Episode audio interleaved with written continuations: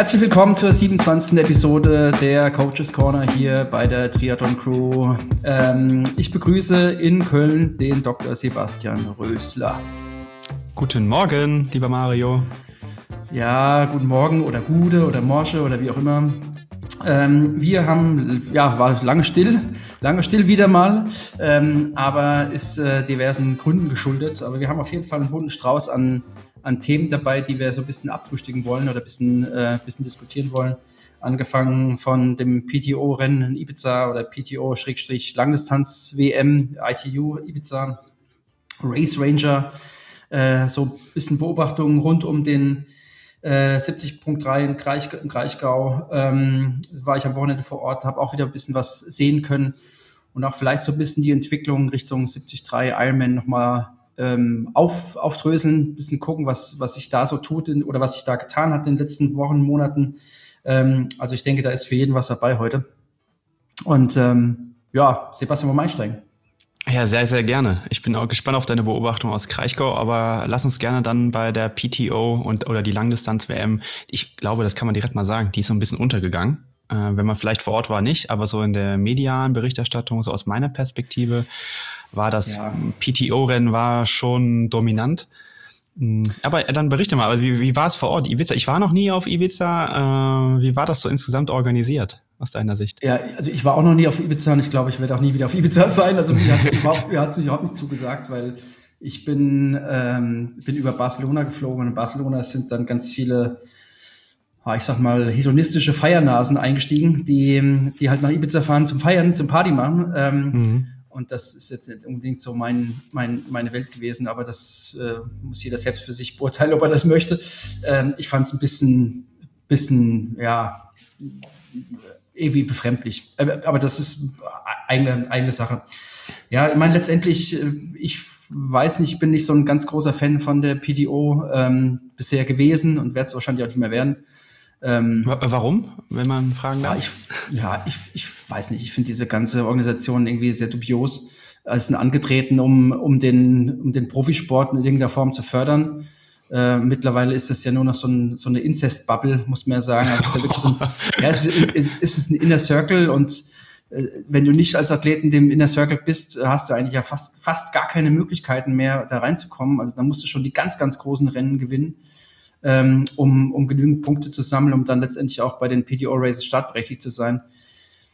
Andere, die, die in der Bubble sind, die sehen das vielleicht anders, ähm, aber wenn du halt Athleten hast, die in der Weltrangliste vielleicht auf Platz 100 liegen oder so, dann, dann für die ist es fast aussichtslos, da irgendwie reinzukommen. Ähm, weil nur noch 30, ich weiß, glaube 30, 30 startberechtigt sind. Ähm, hm. Ja, du, du, selbst wenn du zwei kleinere Ironman-Rennen gewinnst, dann hast du trotzdem nicht die Punkte gesammelt, um da reinzukommen. Und ja, auch dass, dass am Ende des Jahres nicht mehr die letzten, oder die Top 100 der Weltrangliste Geld bekommen, sondern noch die Top 50. Ja, lässt die Schere ja doch zwischen den ganz großen Namen und den etwas kleineren Namen logischerweise noch weiter aufgehen. Finde ich ein bisschen schwierig. Und eigentlich ist die Veranstaltung jetzt auf Ibiza auch Spiegelbild dessen gewesen. Samstag PTO und dann am Sonntag muss man sich auch mal überlegen, ist eine Langdistanz-WM, also wirklich vom Weltverband von der ITU eine WM und eigentlich ist sie zweitrangig ähm, und das hat für mich so ein bisschen, bisschen Geschmäckle gehabt. Ähm, ja, warum man denn jetzt auch so zwei Veranstaltungen an einem Ort, an einem Wochenende wählt, ähm, ist mir auch jetzt irgendwie so ein bisschen rätselhaft oder schleierhaft. Ähm, ich denke, für die, auf der einen Seite haben sich gegenseitig ein bisschen befruchtet, ähm, was die Zuschauer angeht. Ähm, aber, aber irgendwie für die Athleten, die am Sonntag gestartet sind bei der WM, war es ja schon, ich will mal sagen, ein Schlag ins Gesicht eigentlich ein bisschen. Ja, also ich bin auch noch so ein bisschen zwiegespalten. Also ich glaube, dieses Professional in, in PTO, das wird schon auch irgendwie groß geschrieben. Ich glaube, das ist ja auch immer so ein bisschen das, ja, wie soll man sagen, die Kritik am, am Profisport im Triathlon, dass es häufig kein Profisport ist. Und äh, Profisport heißt ja, dass man A davon leben kann, haben wir ja schon mal hier auch diskutiert, und vielleicht auch gut leben kann und vielleicht auch mal ja so, so, so eine Brand entwickeln kann. Also auf der einen Seite als Serie oder als, ähm, als Organisation, also wie eine PGA-Tour im Golf, ähm, und so weiter. Das, ich glaube, das ist ja daran angelehnt oder eine ATP-Tour oder WTA-Tour im Tennis. Und ich glaube, das ist irgendwo so ja die, die Orientierung. Und da ist es ja auch so, dass wenn du nicht eine gewisse Ranglistenposition inne hast, dann kommst du nicht in den, nicht in Grand Slam Turnier zum Beispiel. Mhm. Auf der anderen Seite entstehen dann eben daraus ja wirklich so ikonische Rennen oder ikonische Wettkämpfe jetzt, also oder Turniere im Tennis oder halt bei der, beim Golfen. Und ich glaube, das ist gerade noch etwas schwierig, weil eigentlich hatten wir das ja eigentlich, sagen wir mal, im Triathlon schon mit Hawaii. Das haben wir jetzt so ein bisschen, das haben wir jetzt selbst verschuldet, ein bisschen wieder ja, entkräftet oder äh, entmächtigt sozusagen. Also von daher, ich glaube, das ist ja der, der Grundgedanke. Und ich glaube, nur dann, wenn man sowas schafft, können auch große Sportler daraus entstehen, also sowas wie ein Roger Federer oder ein Rafael Nadal, so diese Geschichten, dass dann, die dann auch Weltstars werden, wovon dann ja eigentlich ja auch das glaube ich, der Grundgedanke ja auch der Sport an sich profitieren soll. Also wenn mehr TV-Gelder in den Sport kommen und so weiter. Ich glaube nur, und das, da bin ich aber komplett bei dir, man muss auch gucken, dass es dann in der Breite ankommt und nicht, ich kann mich noch erinnern, das habe ich damals auch äh, relativ offensiv kritisiert, ich kann mich noch daran erinnern, als die PTO gegründet worden sind, ist, wurde direkt so eine Rangliste aufgemacht und da haben gewisse also ich kann mir ja namentlich auch nennen, haben Frodo und Daniela Rief, glaube ich, ich weiß nicht, 500.000 Dollar bekommen. So wie so ein Sign-up, Bonusprämie, wie auch immer, als Nummer eins der Welt. Da habe ich damals schon gedacht, also weiß ich jetzt nicht, ob da das Geld, also A, noch nötig ist, klar, kann man immer drüber diskutieren, zu viel Geld gibt's irgendwie nicht. Aber das hätte man sicherlich auch äh, anders machen können. Plus, äh, wenn man jetzt auch mal ganz ehrlich ist, sind so Whitecards, auch das gibt's im Tennis äh, zum Beispiel und auch im Golf kann man aber auch hart kritisieren. Also ich meine, Frodo war jetzt einfach ein paar Jahre verletzt, war, hat keine Punkte gesammelt, hätte sich eigentlich nicht für Ibiza qualifiziert. So, äh, er ist aber so wichtig für den Sport, dass man eben mit über eine Wildcard ihn dann äh, dahin einlädt und dann plötzlich alle Olympiasieger am Start hat. Also ich fand das cool, dass er am Start war. Aber eigentlich ist es ja gegenüber den Leuten, die jetzt mit ihm auf der gleichen Ra oder in einer ähnlichen Ranglistenposition war, total unfair. Also weil man die, das auf der Vergangenheit bewertet, auf äh, vergangenen Erfolgen und nicht gleich äh, wertet. Also kann man ja mh, es aus einer e-, ethischen, moralischen Sicht auch durchaus kritisieren.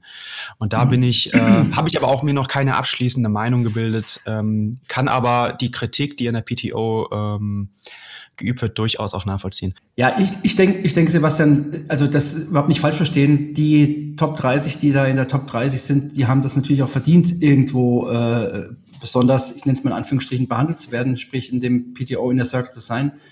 Aber trotzdem muss es für kleinere Sportler oder für junge Sportler, die vielleicht noch am Beginn ihrer Karriere sind, äh, muss es trotzdem irgendwie in meinen Augen fairere Zugangsmöglichkeiten geben, um da auch hin, hin, hinzukommen. Das ist, dass es so eine, so eine Rennserie gibt für die Top-Profis, die dann auch entsprechend medial vermarktet äh, werden können ist natürlich gut, gar, gar keine Frage, weil dann auch eine gewisse Sogwirkung, von der du eben auch gesprochen hast, ähm, entsteht. Ich bin aber so ein Chancengleichheitstyp und irgendwie finde ich das nicht so richtig abgebildet. Aber das ist so mein, mein, mein eigenes Ding, was ich damit irgendwie ausfechten muss. Ähm, ich finde es nicht so ganz fair, für, für, für, wie gesagt, diejenigen, die jetzt nicht momentan in diesem Inner Circle sind. Ja, also ich glaube, äh, das ist ja wie so in der Gesellschaft, so die Schere geht jetzt auseinander, ne? Also blöd gesagt, wenn du da einmal in den Top Ten bist, kriegst du gutes Geld, davon kannst du dir wieder was leisten, keine Ahnung. Ähm, kannst du überhaupt dir, dir vielleicht auch leisten, irgendwo hinzufliegen zu einem Wettkampf wiederum, bist flexibler, kannst dir ein Trainingslager leisten, kannst mehr in dein Equipment, in deiner Regeneration stecken, was auch immer. Also gibt's ja unterschiedliche Dinge. Ja, gut, das ist, das ist letztendlich wie, wie es, ich sag mal, Prototypen-Reifen für die Top-Athleten gibt oder die Top-Athleten haben die Möglichkeiten mit ihren, mit ihren Sponsoren in den Windkanal gehen. Äh, die haben natürlich einen Vorteil dadurch, aber den mhm. Vorteil haben sie sich natürlich auch durch ihre Leistungen, die genau. sie gebracht haben, ein Stück weit auch verdient und, und auch erarbeitet. Also ja. das, aber klar, die Schere geht da schon, schon auf und wenn man jetzt zurückdenkt, als die PTO gegründet wurde, sie sind angetreten, um halt den Profisport äh, zu verbessern. Das tun sie, aber nicht in vollumfänglich, sondern halt eben nur für ein paar wenige. Ähm, und das, da habe ich so ein bisschen Bauchschmerzen damit. Und ich glaube, die, aber ich glaube, die, die, Für, die Fürsprecher würden sagen, ja, wir unterstützen jetzt end, endlich mal den Profisport. Ja, ja, ja, ja, klar. Ich und, ich, äh, und, und für die jungen Sportler, da würde ich sogar sagen, also Beispiel, klar ist leider jetzt verletzt, aber zum Beispiel Mika Not hat es ja eigentlich geschafft. äh, über ein paar gute Rennen, ähm, hat er sich dann relativ weit vorne in die, in der, in die PTO, äh, in der Weltrangliste hochgearbeitet, mit, mit einem tollen 70.3 WM-Ergebnis. Ja. Also ich glaube, wenn du wirklich gut bist, dann äh, kannst du schaffen. Also ich glaube, das ist halt, äh, ich bin total bei dir, ne? Ich bin ja auch immer für, für Chancengleichheit und so weiter. Aber ich glaube, wenn wir ganz ehrlich sind, dann ist das möglich, aber du musst halt verdammt gut sein. Und, und äh, ansonsten musst du dich halt erstmal irgendwie hocharbeiten über andere Rennen. Ähm, aber auch das ist ja zum Beispiel, also du spielst ja, glaube ich, beim Tennis spielst du, spielst du dann die, die Challenger-Serie mit, bis du mhm. dann ATP-Turniere äh, der höheren Klasse spielen kannst. Also irgendwelche Masters und so weiter. Wahrscheinlich ist alles falsch, was ich sage, aber ich glaube, das ist halbwegs richtig.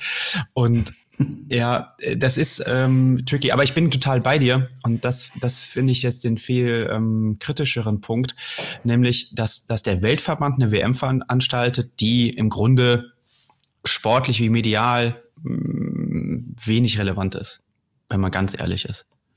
Ja, ja, klar. Das ist ein bisschen auch aus Ermangelung an Alternativen. Also es gab ja, oder es gibt jetzt dieses Jahr halt echt auch einfach wenig Langdistanzrennen mit Profibeteiligung in, in Europa. Ähm, und dann musst du halt überlegen, dass du halt irgendwie ein Rennen machst. Wenn du jetzt nicht unbedingt nach Lanzarote willst, weil es dir zu hart ist oder so. Und dann, dann gibt's halt wenig, wenig Optionen, die du, die du ziehen kannst. Ähm, Ironman ist ja auch nicht blöde, sag ich mal. Die sind ja auch okay. Bei der PTO werden die Preisgelder ausgezahlt. Also was ist die logische Konsequenz? Die wollen Geld sparen. Demzufolge gibt's weniger Rennen mit Profibeteiligung. Wenn man sich mal anguckt, in Europa ist es Lanzarote, Hamburg, Klagenfurt und Thun.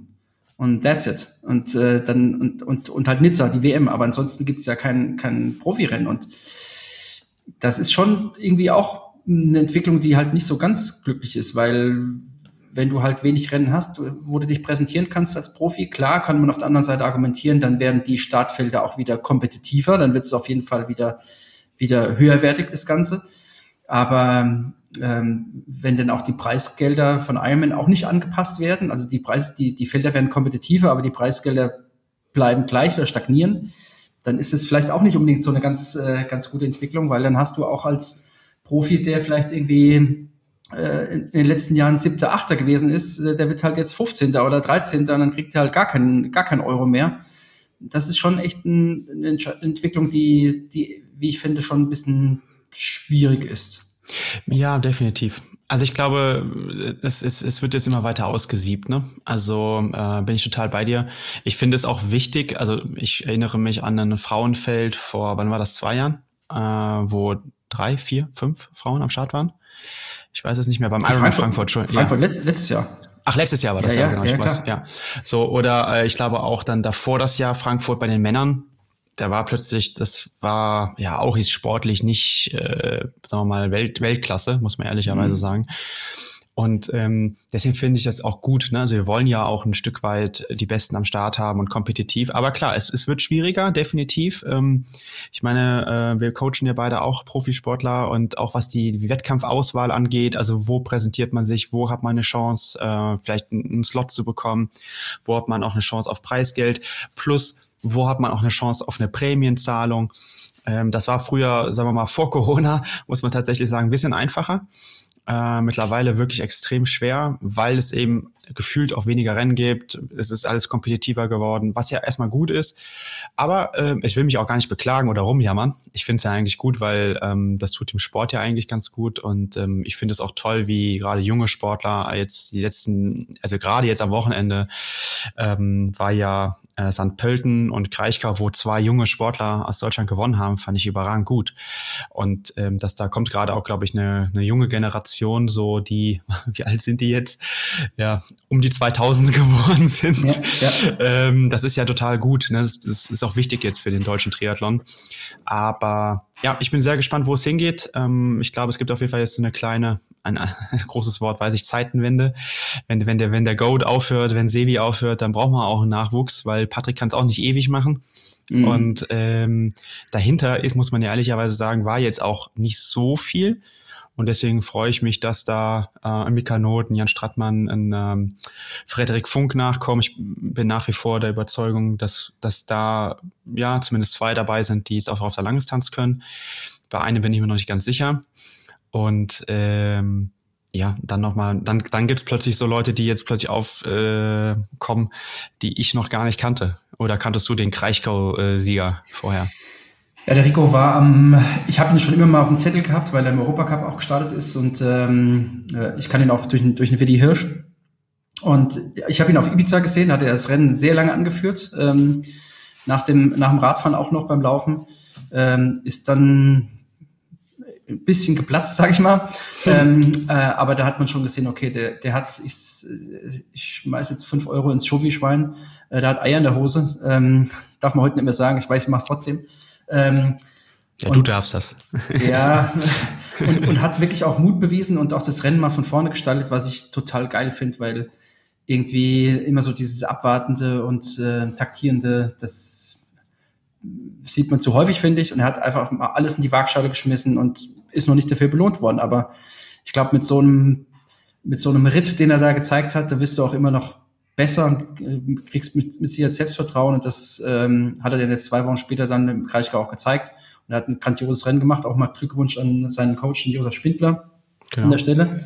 Da scheint äh, relativ viel richtig zu laufen. Also das war wirklich, wirklich ein, groß, ein großes, ähm, großes Event. Das zeigt aber auch, dass viele, die bisher vielleicht in der Bundesliga unterwegs gewesen sind oder vielleicht auch im Europacup gestartet sind und die perspektivisch nicht äh, ja, für Olympia irgendwie in, in, in, in Frage kommen, dass die ihre Ausbildung, nenne ich es mal, die sie gehabt haben bisher auf der Kurzdistanz, ja doch auch vielleicht mal transformieren könnten in, in Richtung 73. Also Max Sperl letztes Jahr äh, Zweiter hinter äh, Vincent Louis in in Bahrain, glaube ich, oder Oman oder wo es gewesen ist. Ja, irgendwo in den Emiraten, ja. Zeigt ja auch. ist das Gleiche. Mika Not, ist, Mika Not zeigt es. Also, die können alle extrem gut schwimmen. Die bringen da eine sehr, sehr gute, ich nenne es mal Grundausbildung mit im Triathlon äh, aus der Jugend oder aus den, aus den Kaderstrukturen. Und wenn man eben merkt, dass es nicht reicht für Olympia oder für, für die WTCS, ähm, dann, ja, dann, dann, dann mach halt was anderes. Und ich würde sogar ich würde sogar sagen. Ich finde das, find das gut. Ich finde es gut, dass, dass ja, das ich, ich musste an dich denken. Ich musste an dich denken, als ich das Ergebnis gesehen habe und habe dann gesehen, ich habe mir ein bisschen recherchiert. Ich kannte ihn, wie gesagt, Enrico vorher nicht. Und dann dachte ich, ach guck mal, ne, hast du noch, glaube ich, vor zwei Jahren gesagt, dass du dir das auch wünschen würdest. Genau das, was du gerade nochmal wiederholt hast, hast du hier im Podcast schon mal gesagt. Und ich gesagt, ja, das ist auch so. Und ich glaube, ich würde sogar noch ein bisschen weitergehen. Selbst wenn du eine Perspektive hast Richtung WCTS und, und Olympia, also in der Vorbereitung oder in der Offseason, also weiß ich nicht, eine Woche oder zwei Wochen nach dem Grand Final, noch eine Mitteldistanz zu machen oder irgendwie sowas, ähm, ja, mach das. Äh, es gibt auch nichts, spricht nichts dagegen. Also ich meine, das haben jetzt auch genug Leute schon gezeigt, dass es funktioniert. Und ähm, ich fand es auch cool, zum Beispiel Tim Hellwig, neuer König von Buschütten, hat mich richtig gefreut. Ja, ja, ja. So, und, und ähm, hat das auch bewiesen, dass er wahrscheinlich ohne super viel auf einer, also das ist ja ein schwieriger Wettkampf. Also Buschütten finde ich einer der schwierigsten deutschen Wettkämpfe. Er ist so brutal hart, da kannst du dich nicht verstecken. Nee. Die Radstrecke, die ist so exponiert, also da musst du fahren können. Und ich glaube, Sebi hat auch nochmal einen guten Tag da erwischt. Und ich meine, der, der, ich glaube, der All-Time-König von Buschütten ist er ja. Ähm, den muss man da auch immer noch mal erst schlagen, auch wenn er jetzt auf seiner Farewell-Tour ist. Ja. Und ähm, ja, fand ich super. Und ich glaube, das ist jetzt wichtig, dass die Jungs Gas geben. Also da muss jetzt auch was kommen. Ja, ja, dass die, dass die alle richtig was, richtiges Pfund drauf haben, das ist ja klar. Die trainieren auch 30 Stunden. Also das äh, und die haben auch mit Sicherheit viele Anteile im Grundlagenbereich. Also das ist wahrscheinlich dann einfach nur eher das Transformieren vom Rennrad auf Zeitfahrrad. Das ist die, die große Schwierigkeit. Aber alles andere ist dort vorhanden. Und ähm, äh, vielleicht hört das der eine oder andere in der Situation und, äh, und äh, nimmt sich jetzt irgendwie auch das Herz in die Hand und sagt, okay, ich mache das jetzt auch und mach's wie der Rico. Fände ich geil, weil dann haben wir auf jeden Fall Richtung 73 in Ironman auch eine, ein großes Potenzial. Und du siehst es ja auch an den Franzosen, die, die aktuell wirklich die, die bestimmende Nationen sind, muss man ja wirklich mal sagen, egal ob das ähm, im, im, im Kurzdistanzbereich ist oder auch 73 oder Ironman. Also es sind überall Franzosen vorne. Und äh, mhm. die, gut, die haben natürlich Rückenwind durch, durch Paris 24. Die haben aber auch eine sehr starke Liga und die haben eine sehr starke Rennserie, so 73 oder Mitteldistanz-Rennserie in Frankreich. Äh, und es gibt da jetzt auch Bestrebungen, ähm, dass es eine Art Gewerkschaft gibt der Langstreckentriathleten in Frankreich, also eine Interessengemeinschaft, die auch, die auch geschlossen quasi auftreten und äh, Sponsoren akquirieren. Ähm, also da tut sich extrem viel und ähm, meiner Meinung nach ist das momentan die, die, die, die führende Nation in, es ist, ich glaube, wenn ich Frankreich und Gewerkschaften äh, höre, dann denke ich mir nur so, äh, Gelbwesten sind nicht so aerodynamisch, ne? Aber du hast komplett recht. Ich, ähm, es ist ja nicht nur eine starke Liga, sondern es ist die stärkste Liga der Welt. Ähm, das haben die schon einfach immer, die haben es sehr gut organisiert mit diesen äh, Departements, die das ja quasi mhm. dann ähm, sponsern. Also ein richtig cleveres System. Ich überlege mir immer so, stell dir mal vor, irgendwie NRW oder Hessen jetzt in unseren beiden Fällen würde ein, ein, ein Bundesliga-Team ähm, sponsern. Äh, das wären ja nochmal ganz andere Beträge möglich.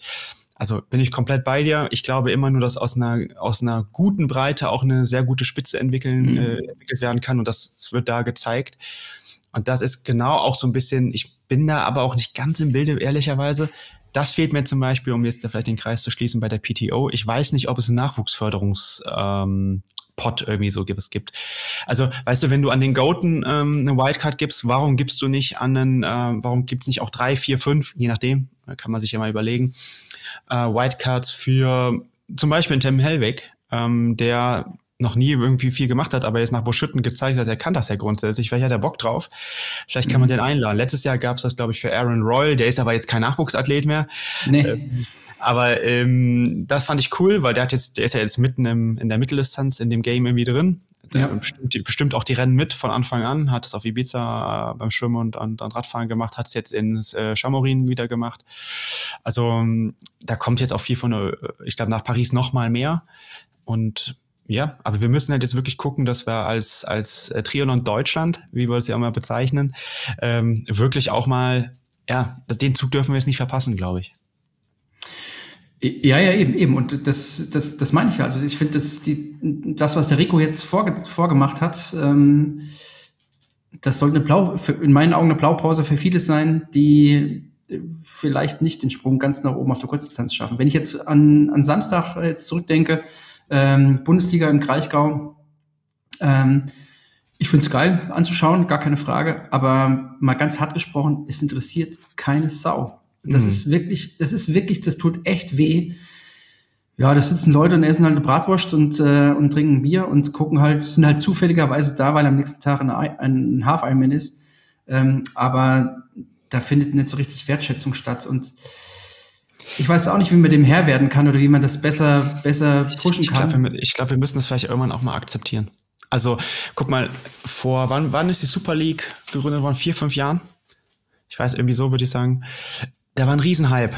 Da habe ich auch, boah, krass, jetzt Super League. Und da waren ja richtige Topstars. Jetzt wird das ja auch schon abgewertet, ne? Also da macht jetzt auch nicht mehr jeder mit. Weil wahrscheinlich mhm. auch die Startgelder nicht mehr so hoch. Weiß ich jetzt nicht. Äh, ist jetzt Halbwissen aber meistens liegt es ja dann doch irgendwie am Geld. Und ähm, ist ja trotzdem ein total cooles Format. Aber wenn du es zweimal geguckt hast, ist es auch nicht mehr so spannend. Und jetzt diese Indoor-Events, muss ich auch sagen, oh, auf diesen Laufbändern aus Swift, das fand ich jetzt auch nicht immer nur so cool. Ja. Ähm, also am Ende ist es halt nicht so spannend, leider. Ich wüsste auch nicht, äh, also ich meine, man muss sich einfach nur vorstellen, Langlauf versus Biathlon. So, Biathlon ist spannender, weil du noch so ein Unbekannte mit dem Schießen drin hast. Ja, ja. Ähm, alle Spielsportarten, gerade sind NBA Playoffs, bin ja großer Basketball-Fan. Mein Gott, ey, das ist bis zum Ende immer spannend. Und selbst wenn ein Team 2-0, 3-0 in der Serie führt, denkst du, ja, die können aber nochmal wiederkommen. Im Triathlon, wenn irgendjemand mit 10 Minuten Vorsprung äh, vorne wegläuft, ist die Wahrscheinlichkeit bei den großen Rennen, wo die erfahrenen Leute dabei sind, relativ gering, dass da noch was passiert.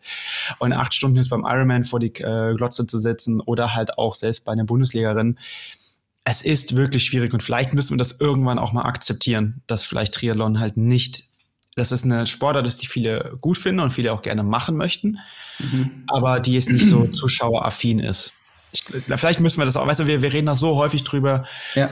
und, und beschweren uns immer, dass die Fußballer mehr Geld bekommen. Ja, beim Fußball wird auch, weiß ich nicht, wie viele Milliarden da umgesetzt. Das passiert im Triathlon halt nicht. Mhm. Ich, ich denke jetzt nur ganz konkret so an, an, an jemand, der vielleicht 10., 15., 20. in der Bundesliga wird, also mhm. richtig was, richtig was drauf ja, hat. Ich, ich weiß, richtig, ich weiß. Also wirklich richtig, richtig was kann, der aber wahrscheinlich nur 3,50 Mark verdient mit, mit dem, was er, was er da macht und auch einen riesen Aufwand betreibt. ich also glaube, wenn ich körperlich in der Lage wäre, so eine Leistung zu bringen, ich würde sagen, komm, äh, ich, ja, ich sag's mal ganz hart drauf geschissen, ich gehe jetzt, ich, ich, ich, ich lasse das jetzt sein und, und fokussiere mich mal auf 73. Guck dir eine Caro Pole an, die, die ist, die ist eigentlich auch äh, perfekt ja. macht. Also es gibt da bei den Männern mehr, die das jetzt wagen, bei den Frauen außer der Caro bisher noch keine. Ähm, und ja, das soll jetzt nicht heißen, dass sie alle die Bundesliga, der Bundesliga den Rücken kehren sollen, sondern hat man keine Bundesliga mehr, weil es ja auch ganz fatal wäre. Ähm, aber, aber ich, ich, ich finde da manchmal den, mir fehlt da ein bisschen der Mut bei, bei manchen Athleten. Ja, es ist nicht verkehrt. Auch die Perspektive, klar, es ist auch plötzlich teurer, ich brauche noch ein Zeitverrat und so weiter, ne? darf man auch nicht vergessen. Ja, und, das, das, ähm, das, das, ist ein Riesenargument, ganz klar. Das, ja. das, das, Haupt, hauptschlagende Argument wahrscheinlich. Ich muss mal, also ist blöd gesagt, ich habe das Spiel ja mitgespielt, Bundesliga und so weiter. Ich fand das super. Also selbst als, als Sportler ist es eine ganz tolle Rennserie, muss ich sagen. Ähm, das macht total Spaß, dass du mit den, äh, auch ich habe mein erstes Bundesliga-Rennen war Gladbeck 2010 habe ich gegen Jan Frodeno durfte ich Triathlon machen. Ja, das war unfassbar. Und ich war, das war damals ja so ein Supersprinter äh, gegen Mario Mola, der dann ja viele Jahre später, weiß ich, vier, fünffacher Weltmeister geworden ist, weiß gar nicht mehr. Ähm, ich war mit ihm im Laufen, war in einer Radgruppe. So, das sind so Erlebnisse, die, die kann ich mich, kann ich meinen Enkel wahrscheinlich noch erzählen. Mhm. Aber ich, ich schätze dieses Format unheimlich, auch diese Teamgeschichte, was ich auch toll finde, im, im, dass wir das da haben, dass es nicht immer nur darum geht, dass du das Rennen gewinnst als, ne, als, als, als der der äh, Typ, sondern das Team gut sein muss in der Breite. Also, dass du auch mit einem kleinen Budget und vielleicht jetzt nicht den Top-Leuten, da kannst du ein solides Ergebnis in der Bundesliga holen, was natürlich schwierig ist, aber es geht. Und ähm, ich habe das damals ja dann auch gemacht, dass ich gesagt habe, okay, ich mache trotzdem so Mitteldistanzen oder Olympische hier lokal und einfach blöd gesagt, weil es da auch mal ein bisschen Geld gab. Ne? Also mhm. bei dem Bonn-Triathlon konnte man damals, glaube ich, boah, 1500 Euro gewinnen oder 2000, weil ich glaube 2015 oder 1000 fürs Podium. Und da durfte ich ja mal Zweiter werden und das waren 1500 Euro. Und ich denke so, what the fuck, also so viel Geld. Und dann weiß ich noch, habe ich noch zwei andere Rennen in dem Monat verdient, dann hatte ich fast 2000 Euro. Mhm. Ähm, das habe ich ja äh, in der Bundesliga nicht in der ganzen Saison bekommen. Da habe ich äh, ja, ja, ja, 100 Euro pro Start bekommen. Ne? Das denken ja auch alle so, boah, du machst Triathlon Bundesliga, äh, da, was verdienst du denn da? ja, ja, nicht Millionär, genau. ja, genau. Also deswegen äh, verstehe ich das und, und ähm, sollten sich mehr Leute trauen. Und dann haben wir auch mehr Leute, die dann vielleicht, äh, woraus dann eine Spitze entsteht. Ich wollte nur kurz sagen, damals habe ich mir ein Giant Trinity 2011 gekauft. Meine Eltern, meine Eltern haben es mir geschenkt zum Abschluss zur Diplomarbeit. Ähm, und es hat, glaube ich, dreieinhalbtausend Euro ohne Laufräder gekostet. Ähm, möchte nur sagen, das ist ja heute komplett unrealistisch. Und da müssen wir halt auch mal irgendwie, das ist häufiger gesagt, äh, äh wenn, wenn ein Rad jetzt immer 10.000 und 15.000, was auch immer kostet, also selbst mit einem EK-Sponsoring ist es ja fast noch die Hälfte das ist immer noch mehr als damals. Und das, wie soll ein Student, weiß ich nicht, fünf, sechs, sieben, achttausend Euro ausgeben? Es, es geht nicht. Ja, ja, ja, ja, klar, alles, alles fair enough, alles nachvollziehbar. Auf der anderen Seite, mein Gott, dann fährst du halt auf einen fünf Jahre alten. Weißt du, das, ich, ich glaube dann, weißt du, wenn du das wirklich willst und dann knapp bei Kasse bist, ey, dann fährst du halt ein Rad, was halt vielleicht nicht unbedingt jetzt dem absolut neuesten Stand entspricht und fährst halt mit einem Rad, was halt keine Scheibenbremsen hat, meinetwegen, oder ja. Äh, vielleicht keine 100% innen verlegten Kabel und sowas. Hm. Da sprechen wir ja in meinen Augen eher von marginalen äh, Aero, ja. Aero-Vorteilen. Ähm, ja. Und wenn du genug Bums hast, dann zumindest als Einstieg ist es ja, ist es ja erstmal. Das ist ja auch das, was gemacht wird, ne? Muss man ja auch sagen. Also gibt gibt's ja, ich weiß noch, äh, selbst damals war das ja so, äh, Nils Frommholt, glaube ich, hat seinen ersten Ironman auf einem geliehenen Specialized-Rad gemacht, wenn ich das noch richtig in Erinnerung habe. Ähm, ich weiß, dass zum Beispiel, das finde ich toll, das will ich auch mal an der Stelle sagen, ich weiß, dass ein, ähm, ah, wie heißt er denn jetzt, Johannes Vogel hat äh, für die Non-Drafting-Rennen immer von Andy Rählert ein Rad bekommen. Mhm. So, und ich glaube, da müssen wir auch hinkommen. Oder ich weiß, dass früher die Saarbrücken-Bundesliga-Jungs, die durften immer für die großen Wettkämpfe, durften die immer zu Frodo in die Garage und durften sich Zipplaufräder aussuchen. So, mhm. und ich glaube, das müssen wir auch wieder ein bisschen mehr leben, ne? Also so Verantwortung füreinander schaffen und, und, und so füreinander einstehen und den Jungen auch helfen. Äh, das, also das sind so Geschichten, ich weiß nicht, ob das heute noch immer noch so gibt, könnt ihr uns ja mal schreiben, ob ihr auch so Beispiele von heute noch kennt, aber da kriege ich ja Gänsehaut. Also stell dir mal vor, du bist irgendwie 17, 18, 19 Kadersportler von Saarbrücken, startest dann in der Bund in wichtigen Bundesliga-Rennen und dann äh, sagt der Weimi dir wahrscheinlich damals, so, du darfst jetzt mal zum Jan in die Garage, kannst dir hier mal Zip 404er mitnehmen, musst dir aber Aufbau aufpassen und so wieder zurückgeben. Ja, dann, so. dann fährst du so zu Klump, weißt du? Ja. Gut, wahrscheinlich konnten die keine Kurbel mehr fahren, weil sie Angst hatten. Aber nein, Spaß beiseite, das finde ich toll und ähm, das hört man ja auch, äh, wie gesagt, immer mal wieder. Und ich glaube zum Beispiel so ein Andreas Rehler, der, der, der kommt aus dem Sport, der liebt den Sport.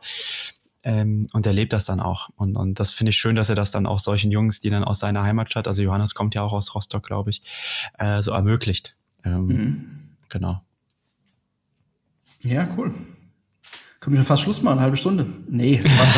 ich, ich, wir gehen nochmal vielleicht nach, nach Ibiza, Ibiza, zurück, denn ich habe zum ersten Mal den, den, den berüchtigten Race Ranger im Einsatz gesehen. geile, geile, geile, geile Titel oder, oder äh, Markenname auch, ja. ja. Race Ranger, ja. Und äh, also das, was ich jetzt von dem ITU-Rennen am Sonntag rückgemeldet bekommen habe, äh, muss es extrem gut funktioniert haben, denn der, selbst der, der Kampfrichter auf dem Moped, der sieht, ähm, der sieht die, die Leuchte, die halt aufleuchtet, äh, auch wirklich mhm. von 100 Meter Entfernung. Ja. Und das Motorrad hörst du als, äh, als Athlet mit äh, oder Athletin mit dem Helm auf, einem Aerohelm, hörst du das Motorrad halt eben nicht 100 Meter hinter dir. Das heißt, die können wirklich in der Beobachterrolle äh, sein und können das wirklich von, von größerer Entfernung auch bewerten. Mhm.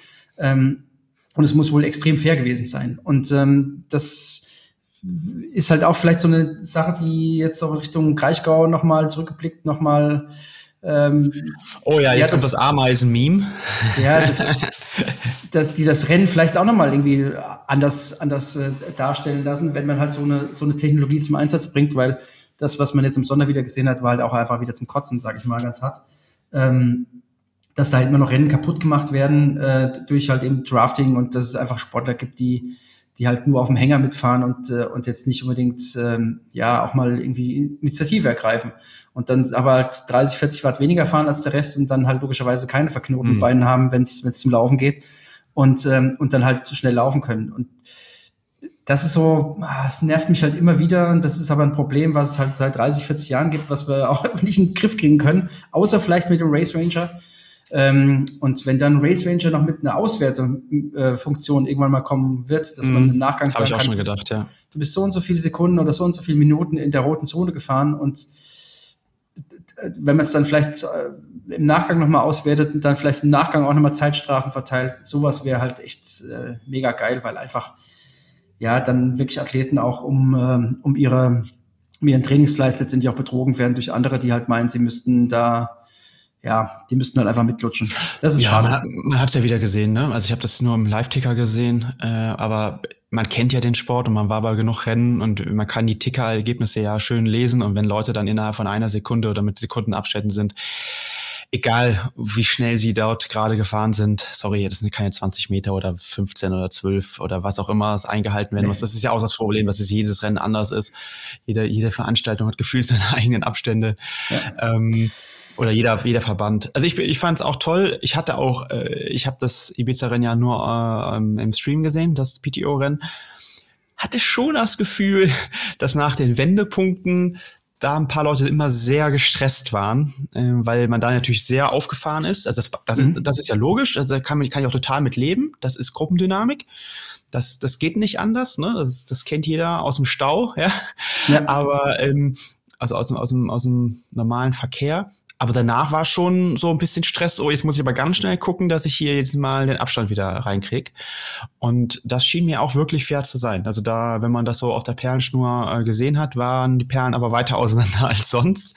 Mhm. Das hat mir sehr gut gefallen. Und ich glaube, ansonsten wäre Magnus Dietleff auch nicht da so rangefahren muss man auch sagen. Mhm. Der hat ja mhm. da, also der, der echt ein Moped, also, oder der ist ja Moped, der Typ ist ja Wahnsinn. Und ähm, mhm. Ja, und ich finde es ich find's cool und, und äh, da muss es ja auch endgültig jetzt mal hingehen. Also das müsste jetzt äh, ab nächstem Jahr in jedem, jedem Ironman-Rennen, jedem Challenge-Rennen, jedem PTO-Rennen ein Standard sein. Und ich bin ganz auch bei dir, wenn du dann zu lange, aus welchen Gründen auch immer, dann musst du es halt anders machen. Da musst du eine andere Lösung finden. Zu lange in der Nach-Auswertung im Windschatten warst, kann man ja vielleicht dann auch in der Wechselzone direkt auslesen. Dann kriegst du die Zeitstrafe noch beim Laufen, damit dann auch die Reihenfolge des Zieleinlaufes der ja, realen, ja. Äh, weil, weißt du, ist ja auch blöd war ja jetzt auch wieder so in St. Pölten. Der zweite, glaube ich, da ist dann noch nachträglich disqualifiziert worden, weil er seine Zeitstrafe nicht abgesessen hat, so wie ich gehört habe. Ähm, und das finde ich immer total schade, weil blöd gesagt, ähm, der dritte kriegt dann nicht den Fame, den der zweite bekommt. Und der mhm. vierte, ähm, ja, der kriegt dann, ja, der ist jetzt vierter dann im Zieleinlauf.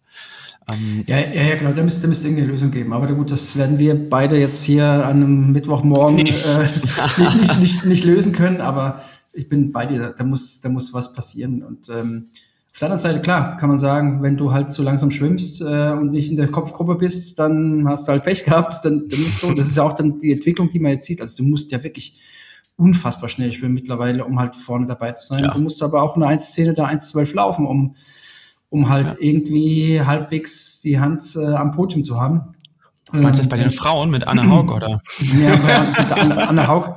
Äh, Anne Haug in Ibiza halt unfassbar. Also wirklich unfassbar, wie sie gelaufen ist und mit was für einer Dominanz, mit was für einem Zug nach vorne, das war schon echt ja, schon geil. zu sehen. Ja. Also unf unfassbar, wirklich. Freut mich auch für sie. Also, dass sich jetzt ja. also so eine lange Karriere am Ende jetzt auch nochmal so auszahlt für sie, das freut mich unheimlich, dass sie diesen ganzen PTO-Trend jetzt noch mitmachen kann. Auch nach ja zwei nicht so leichten Jahren mit, mit Covid und so weiter, hat er, glaube ich, zweimal sich infiziert, hat er jetzt mhm. irgendwie auch Stoffwechselprobleme. Also richtig also hat mich richtig, richtig gefreut und, und hat mir ja, glaube ich, auch angesehen im Interview, wie erleichtert sie da war. Und äh, ja, und ja, wie du sagst, ich glaube, das ist, du musst, es gibt gar keine Schwächen mehr. Also wenn du dir anguckst, wer gerade die Rennen gewinnt, die Jungs haben ja eigentlich keine Schwäche mehr. Nee, genau, das kommt, das kommt auch noch dazu. Du kannst dir, du kannst dir keine Schwächen mehr erlauben. Also das sind wirklich komplette Athleten. Es ist nicht so, dass du mit äh, ja in einer Disziplin schlecht sein kannst und dann mit einer anderen halt das irgendwie wieder kompensiert bekommst, sondern du musst halt einfach, ja, du musst in allen Disziplinen halt echt äh, wirklich Weltspitze sein und dann so Rennen wie jetzt die PTO-Rennen halt dann zu dominieren. Ähm, mhm. Und Frodo war, wie ich finde, extrem gut, hat mir sehr, sehr gut gefallen. Also hat zwar ja. geknautscht, glaube ich, beim, beim Laufen, aber ja. äh, geil, wirklich auch geil, dass man nach so einem, nach so einer Reihe von Verletzungen dann zurückkommt und dann Vierter wird, ist schon, schon auch outstanding, muss man wirklich auch mal sagen. Und ich glaube, viele haben ihn da so ein bisschen im Vorfeld abgeschrieben, aber den darfst du halt niemals abschreiben. Ja. Ähm, das das war, war wirklich geil. Ich, ich habe ja, ich, ich habe hab, hm? ich hab Christian Blumenfeld im, im Aufzug getroffen am Tag danach. und dann habe ich ihm gratuliert zu Platz zwei und er sagte, Second, First Loser.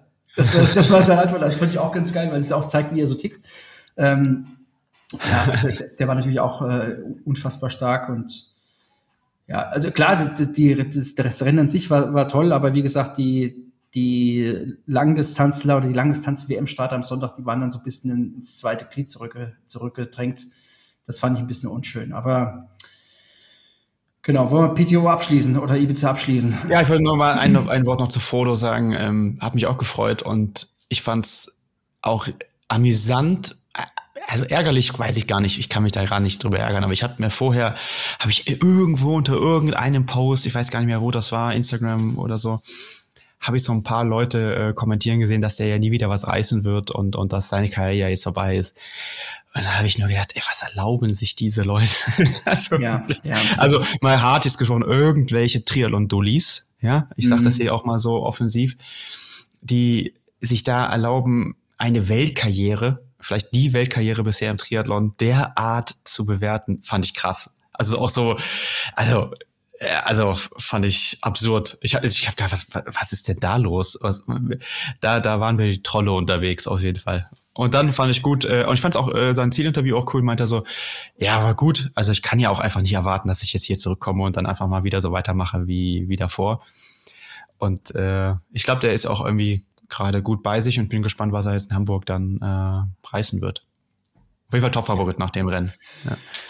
Ja, Hamburg ist natürlich äh, ist auch wieder un, un, unfassbar, wie, wie gut das besetzt sein wird. Jetzt am Ende hat man auch nicht gedacht, irgendwie, dass Hamburg jetzt so den, den ja, das mit eines der stärksten Rennen in Europa sein wird.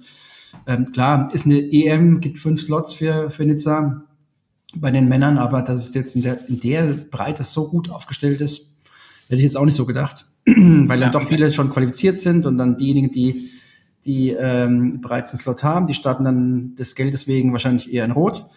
Aber jetzt mit Max, New Max Newman, Amberger, ja. Flo Angert, äh, Frodo, äh, Denise Chevreau, äh, letztjähriger Sieger von Frankfurt, also ist schon echt auch wirklich extrem gut besetztes Rennen und wahrscheinlich gibt's da, oder Alistair Brownlee, ich wollte gerade sagen, du hast auch einen vergessen. ja, genau. Und gibt natürlich da, wenn, wenn, man sich jetzt die Namen anguckt, auch schätzungsweise eine abartige Schwimmgruppe. Ähm, ja. Und wenn die sich einig sind, dann wird man die wahrscheinlich den ganzen Tag nicht mehr sehen. Dann sind die wahrscheinlich durch. Mhm. Ähm, ja. Also genau. Max Newman, ähm, ich hatte gerade Frodo als Top-Favorit, stehe ich auch zu, aber ich glaube, also auf der gleichen Höhe sehe ich fast Max Newman nach Hawaii letztem Jahr und jetzt äh, PTO. Und der ist natürlich, der brennt natürlich. Also stell dir mal vor, du kannst in Deutschland Jan Frodeno schlagen. Hm, kann man schon mal machen. Äh, ansonsten Alistair, weiß ich glaube ich nicht. Ähm, Florian Angert kann, glaube ich, nicht äh, Frodo schlagen, außer mit einer übertrieben guten Radleistung. Sorry, Flo. ähm, ja, ich glaube, und dann der Rest fällt dann schon ein bisschen ab, glaube ich. Aber we will see. Hast du das, hast du das Siegerinterview von Max Newman gesehen auf Ibiza? Ja, ja, ich weiß. No Bull, äh, die no, mussten es no ein paar Mal Bullshit Science. Ja, ja. ist auch nicht, das, ist, ist warum warum habe ich da auch an dich gedacht? Ich wusste, dass ich mir das nochmal anhören kann dann. nee, nee, ich, ich, bin ja kein Wissenschaftsleugner, um Gottes Willen, aber das ah, ja, ähm, alles gut. Aber ich wusste, dass du das gut findest, sagen wir es so. Ja, ich, ich fand es erfrischend, auf jeden Fall. Genau. Ja. Ähm, Ansonsten, Entwicklung 70.3 und Ironman hattest du noch aufgeschrieben. Was ist dir denn so im Kraichgau so an sich noch aufgefallen? Also neben dem, dem Draftings-Thema, was ist dir sonst noch äh, aufgestoßen oder aufgefallen? Ja, also positiv aufgefallen ist natürlich die Entwicklung in Sachen Schwimmen. Also du musst ja, du musst wirklich mittlerweile sehr, sehr gut schwimmen. Und ähm, wenn du eben nicht in der, in der Kopfgruppe bist oder zumindest in der ersten Verfolgergruppe, dann ist das Rennen eigentlich schon gelaufen. Das, äh, ja. äh, also die, die Zeit der Überbiker äh, ist eigentlich ja rum. Ist vorbei. Ja, ist vorbei. Man sagen. Ist vorbei. Ja. Und wenn du dir auch die Laufzeiten anguckst, und, und ähm, klar, in der Vor-Carbon-Ära waren die Zeiten noch mal langsamer, aber mit einer 1,15 gewinnst du heute keinen 73 mehr. Das ist, ähm, das ist ja. rum. Eben schon mal gesagt, du musst wahrscheinlich eher in Richtung 1,10 laufen oder also 70 Minuten, besser gesagt, sagt man ja dann in dem Bereich. Ja, genau. Ähm, genau ähm, dann und, oder oder 71 Minuten. Ähm, das das zeigt schon, was da für eine für eine unglaubliche Dynamik mittlerweile drin ist. Und diejenigen, die halt eben nicht über diesen Speed verfügen, sondern halt eben Langstreckler sind, für die wird es eigentlich immer schwieriger, auf der 73 äh, Distanz erfolgreich zu sein, weil sich doch immer mehr Spezialisten ähm, für das Format entwickeln. Und PTO rennen ja noch mehr. Ne? Und PTO rennen noch mehr, genau, das ist ja noch mal irgendwo dazwischen vielleicht. Ähm, das, ähm, ja, das, das, das ist auf jeden Fall meine Conclusion aus, äh, aus dem Sonntag. Ja. Und dass es viele, viele Athleten gibt, die zwar den, den, den Status des Profis haben, jetzt kommen wir wieder auf die Nummer zurück. Mhm. Ich denke, auch da müsste man vielleicht irgendwie eine, ja, den Nachweis vorab erbringen, dass man eben auch den Profi-Status tragen darf. In, in, in Amerika gibt es das ja, glaube ich, zum Beispiel. Da musst ja. du einen Prozentsatz der Siegerzeit in drei Rennen oder so erreicht haben. Okay. Äh, ansonsten kannst du die Profilizenz nicht lösen. Fände ich total gut, wenn man das in Deutschland auch hinbekommen würde. Wäre ja einfach lösbar. Musst du einfach nur nachweisen als guter Age-Grouper oder keine Ahnung, bei großen Rennen, ne, Top, ich weiß nicht was, schieß mich tot, Platzierung. Dann, und ich fände, und noch wichtiger fände ich tatsächlich auch, dass man das ähm, immer mal wieder nachweisen muss. Also alle, mhm. weiß ich nicht, drei bis fünf Jahre äh, musst du dein Niveau nachweisen, sonst bist du raus. Also wie ein Auf- und Abstieg. Ne? Also wie, sagen wir mal, blöd gesagt, im Fußball mit den Ligen. Wür ja. Würde das Ganze noch kompetitiver machen. Und halt ja, also, nicht äh, Leute, also das kommt ja noch hinzu, sorry, äh, ähm, was ich total scheiße finde, damit ich das Wort auch mal hier genannt habe. ähm, du passt dich an, du passt dich an. Ja, ich passe mich an. Ja. Was ich wirklich nicht gut finde, ist, dass es dann Profi-Männer gibt, die so schlecht schwimmen, dass sie dann, weil sie meistens dann ja relativ gut Rad fahren, im Verhältnis zu den Frauen, dann das Frauenrennen kaputt machen. Mhm. Also weißt du, die starten äh, fünf Minuten Abstand, dann kommt eine Lucy Charles, schwimmt das zu auf einer Mitteldistanz. Das ist ja, sorry, Lucy schwimmt halt sehr gut, aber fünf Minuten kann man nicht auf die verlieren. Dann bist du kein Profi. Ähm, und dann quasi dort das Rennen so ein bisschen äh, äh, verfälscht. Ähm, ist ja schon mehrfach jetzt auch äh, in Amerika ein paar Rennen dann doch auch nochmal vorgekommen. Mhm. Mit der Holly Lawrence habe ich das gesehen.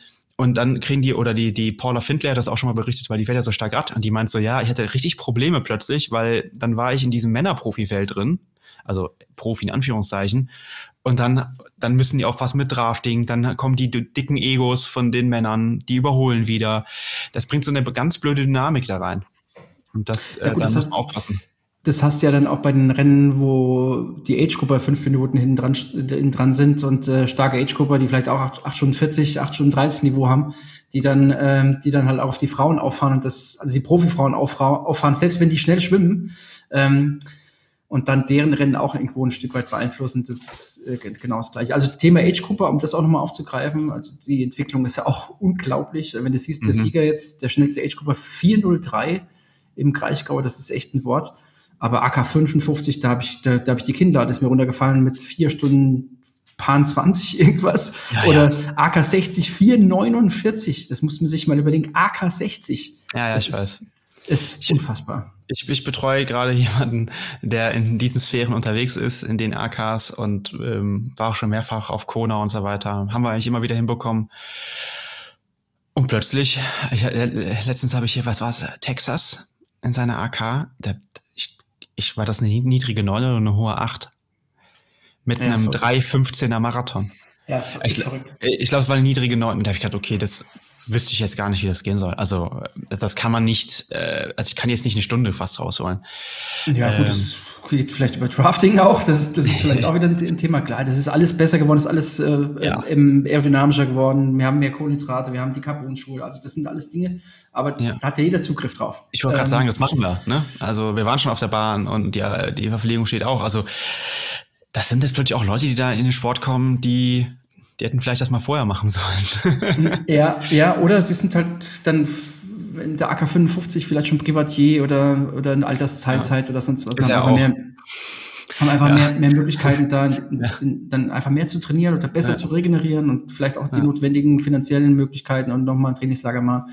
Also selbst da entwickelt sich auch eine, eine sehr professionelle ähm, äh, Einstellung und das merkst du auch, die, die, die Felder sind unglaublich kompetitiv, unglaublich dicht. Und wenn du dann auch die Laufzeiten anguckst, dann wird halt auch im Age-Group-Bereich eine 1,15 gelaufen, auf einem nicht ganz leichten Kurs wie jetzt im, im Kraichgau. Also schon, mhm. schon beeindruckend, das, das zu sehen. Äh, Frauenrennen fand ich auch cool. Also ich glaube, da war ja am Ende nochmal richtig äh, Feuer drin. Das ja, mega, mega, mega spannend. Es war auch wirklich von, als Außenstehender wirklich mal spannendes Rennen. Ist ja manchmal da doch ein bisschen, bisschen, bisschen langweilig, manchmal, wenn dann jemand mit drei, vier Minuten Vorsprung führt, aber auch da, wo die Lucy Charles dann wieder hergekommen ist, mir ein Rätsel. Ich habe keine Ahnung, was da beim, beim Radfahren gewesen ist, ich habe es gar nicht gelesen. Ähm, aber wie sie dann zurückgekommen ist und dann die Laura nochmal unter Druck gesetzt hat, war auch schon echt ganz geil. Ja, Laura auch super stark, wie immer. Ich meine, 70.3, ich weiß gar nicht, wie viele die mittlerweile gewonnen hat. 1000. Äh, alle. alle, genau. Alle. Äh, wirklich stark. Ähm, aber finde ich auch gut, dass sie dann auch bei so einem Rennen richtig gefordert wird, tatsächlich einfach um als Zuschauer, ne? Also, oder einfach für, für den Sport auch. Also wenn man sieht, dass die ersten drei da so knapp zusammen waren. Ja. Ja. Ähm, Alice Holthaus hatte ich auch nicht gedacht, dass die, ähm, die die sieht man, die ist, ja, die ist immer in aller Munde und auch bei der PTO, aber die, also so stark habe ich sie noch nicht gesehen, meine ich. Und äh, ja, ich glaube, das, das geht gut. Und da kommen ja auch, kommt viel deutscher Nachwuchs bei den Mädels gerade, finde ich auch gut. Die haben noch einen langen Weg vor sich, aber ich glaube, den können sie gehen, wenn sie dranbleiben. Also da mache ich mir wenig Gedanken. Und ein bisschen, äh, die Anne hat noch ein bisschen und, und die Laura hat noch ein paar Jahre mehr. Und ich glaube, da sind wir eigentlich relativ gut aufgestellt.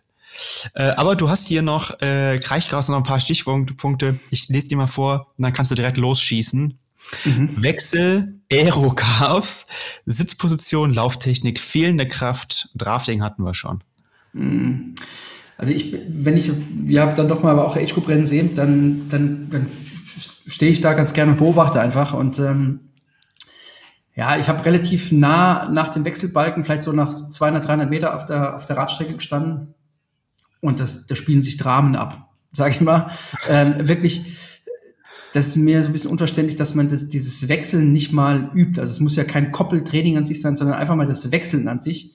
Ähm, das, das macht auf jeden Fall richtig was aus. Und da gab es auch einige, die sind da echt ins Taumeln geraten, äh, weil sie die Radschuhe nicht an, angezogen bekommen haben. Oder dann war auch die Übersetzung einfach zu, zu groß. Die haben den Gang gar nicht irgendwie äh, ja, ins Rollen gebracht. Das sind so Dinge. Und aber auf der anderen Seite tragen sie dann Aerocars, wo ich mir dann denke, also der aerodynamische Vorteil bei einer Radstrecke wie jetzt im Kraichgau, im Age-Group-Bereich, weiß ich, ob man das messen kann äh, über, über Aerocars. Aber die Zeit, die dann verloren wird bei, durch so einen schnellen Wechsel, das fand ich ein bisschen, ich will nicht sagen grotesk, aber da, da kann man, da kann man mehr machen, da kann man mehr rausholen. Ja, ähm, Wechsel äh, bin ich bei dir. Ich habe da auch schon Dramen äh, gesehen beim Aufsteigen. Da waren die Rennen dann auch schon teilweise vorbei. Ich habe hab auch schon viele Stürze gesehen. Also so ganz plumpe Geschichten, wo ich gedacht ach Leute, das, das sind einfach einfache Fehler. Also was ja erstmal so bei 0 kmh versuchen, die Schuhe anzuziehen, statt einfach mal loszufahren. Ja, äh, ja also für Leute, die die Schuhe auf dem Pedal haben, ne? Oder halt, also diese, diese Klackläufer, nennen die sie immer, Klackerläufer. Ich kann es mhm. verstehen. Ist also lieber so, ehrlicherweise, als schlecht aufspringen und sich vielleicht noch, ich habe auch schon gesehen, wie sich die Leute die Flaschen hinten, den ganzen Flaschenhalter abgerissen haben beim Aufspringen. Ja, weißt ja, du? ja, ja, So, und ich dachte, also, oh, das tut dir einfach nur weh beim Zugucken. Es tut mir auch einfach leid, weil du weißt ja, ich meine, wir beide wissen, wie lange sich Leute auf eine Langdistanz vorbereiten oder eine Mitteldistanz.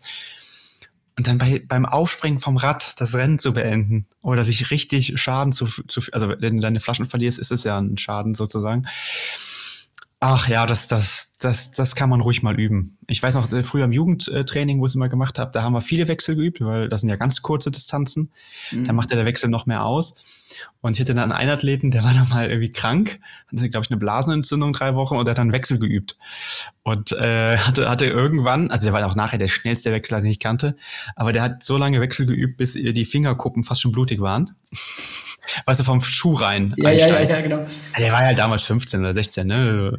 Also fand ich ja wie auch cool, dass er so motiviert war.